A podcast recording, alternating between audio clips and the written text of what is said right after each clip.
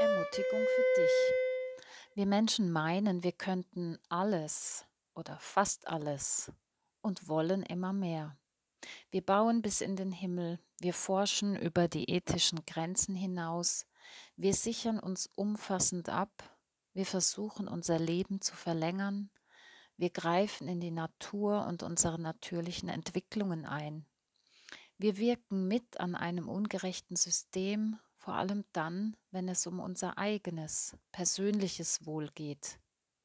Und dann gibt es zwischendurch Momente, in denen uns schlagartig bewusst wird, dass wir weder die Welt noch das Leben noch unsere eigene kleine Welt im Griff haben. Wir merken dann, dass wir begrenzt sind, dass wir Grenzen haben. Dann wird klar, dass nicht wir Gott sind, und dass unser Tun nicht immer zum Guten wirkt oder Segen bringt. Und doch stehen wir Tag für Tag in der Versuchung, wie Gott sein zu wollen. Diese Versuchung ist schon so alt wie die Menschheit selbst und hat gemäß Bibel ihren Anfang im Paradies genommen, als die Schlange zischte, wenn ihr vom Baum der Erkenntnis esst, werdet ihr sein wie Gott. Seitdem versuchen es die Menschen immer wieder. Wir spielen uns wie Götter auf, wir spielen Gott, aber es bleibt wie es ist. Wir sind es nicht. Wir haben die Welt nicht im Griff, sondern sind der Welt und ihren Naturgewalten zum Teil sogar ausgeliefert. Seid still und erkennt, dass ich Gott bin. Dies rät uns Psalm 46, Vers 11.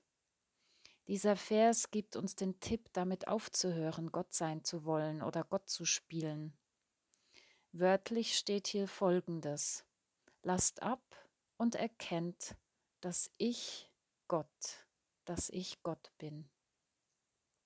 Vor dem Stillwerden kommt also das Aufhören, Aufgeben und Innehalten.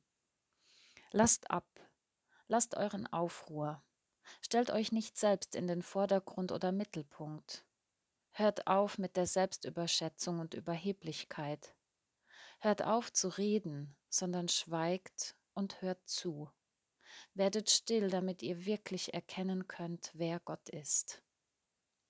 Ja, es braucht das Aufhören, Loslassen und Stillwerden, um zu erkennen, wer Gott ist.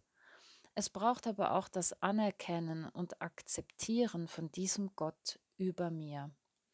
Das ist Demut und beinhaltet eine persönliche Kapitulation vor dem Schöpfer. Das haben wir Menschen nicht so gerne. Und doch ist darin das wahre Leben. Erkennen findet nicht nur im Kopf statt. Es geht nicht um eine Information oder um Wissen, sondern Erkennen meint ein Wahrnehmen, Kennenlernen, vertraut sein. Das Wort für Erkennen geht so tief, dass es sogar das körperliche Einswerden von Mann und Frau bedeutet. Wahres Erkennen findet also in einer persönlichen Ich-Du-Beziehung mit Gott statt. In dieser Beziehung finden wir echtes Leben und wirkliche Freiheit.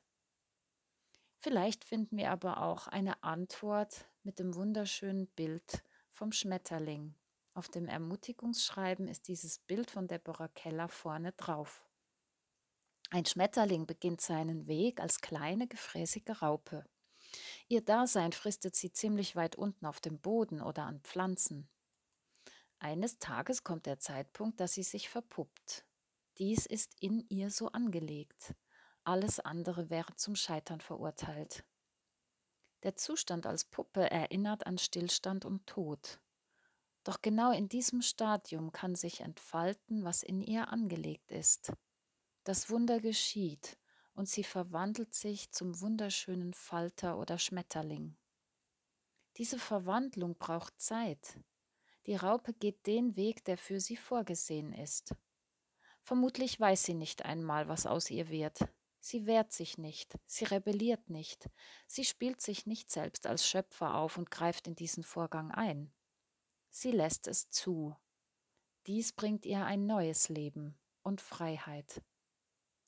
Vom Weg der Raupe können wir Menschen einiges lernen.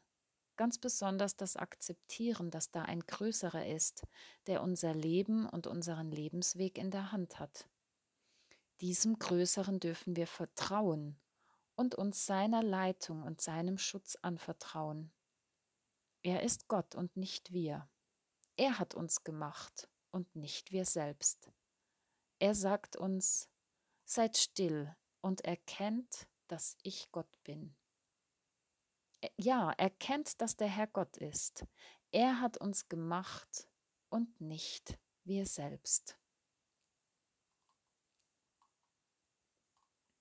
Gebet.